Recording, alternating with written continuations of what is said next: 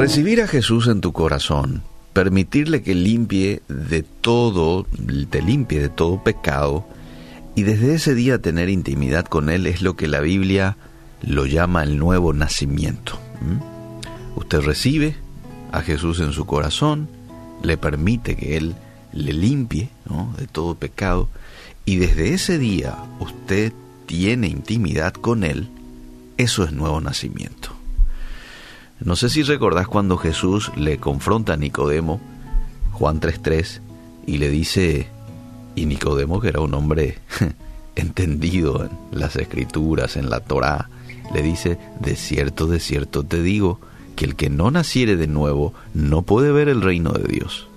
O sea, no puede entrar en el cielo, tenés que nacer de nuevo. Ahora, ¿cuáles son las evidencias de que experimentaste el nuevo nacimiento o que sos un cristiano. Un creyente no necesariamente es un cristiano, creyente es el que cree no más. Y dice la Biblia que aún los demonios creen, ¿verdad? Ahora, cristiano es un discípulo, según Hechos 11:26. ¿Y sabes cuál es la definición de discípulo?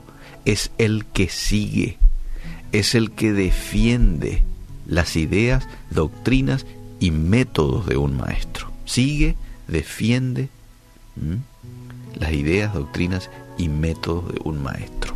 Entonces, el cristiano es un seguidor de Cristo, es el que sigue los pasos de Cristo. Y ya esta podría ser nuestra primera evidencia del cristiano, es un hombre o una mujer obediente. Lo segundo tiene que ver con la segunda evidencia o las, eh, la segunda característica de un cristiano, tiene que ver con la pasión por Dios. El que es nacido de Dios le quiere hablar, le quiere conocer más, Dios es parte de sus conversaciones con otro. Estás con gozo a pesar de las pruebas.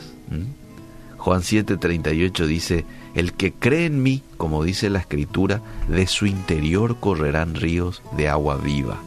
Esta es la experiencia que tiene un hombre o una mujer eh, con pasión por Dios, que ha experimentado el nuevo nacimiento. Lo tercero, le gusta congregarse. No importa si es en esta o en aquella iglesia, si es en esta denominación o es en la otra. No, Él quiere ir a la iglesia, Él quiere tener comunión con Dios y con otros en una congregación.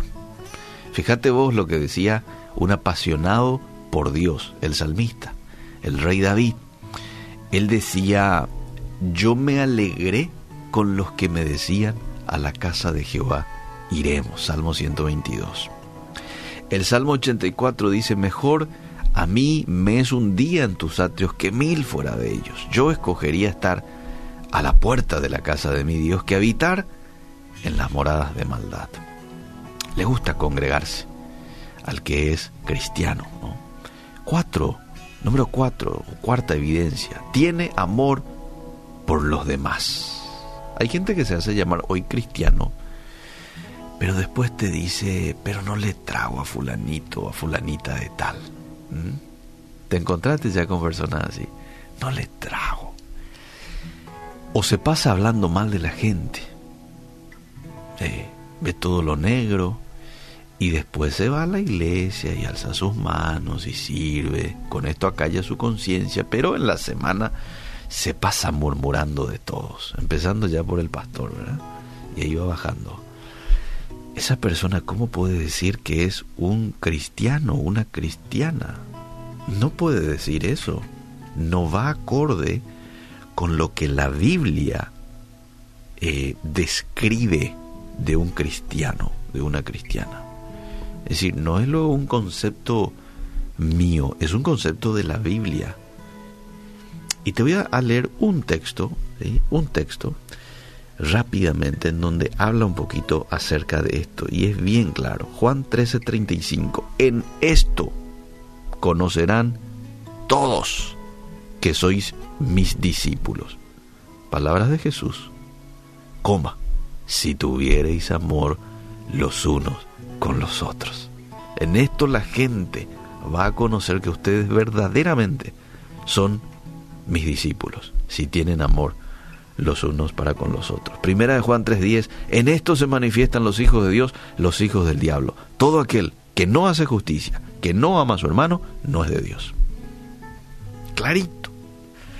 Y número 5, característica número 5 de un verdadero cristiano, hay un cambio en tu vida. Fruto, fruto de la transformación que el Espíritu Santo hace en tu vida. Los hábitos malos, los vicios que antes tenías, hoy ya no los tenés. No digo que de pronto no te llama la atención de tanto en tanto, pero ya no los practicás. Esos pecados que antes amabas y eran una costumbre tuya, ahora ya los aborreces, ya no te gusta. Los lugares que antes frecuentabas, lejos de Dios, ya hoy no te llaman la atención. Tu deseo cambia. Segunda de Corintios 5, 17 dice que si alguno está en Cristo, nueva criatura es.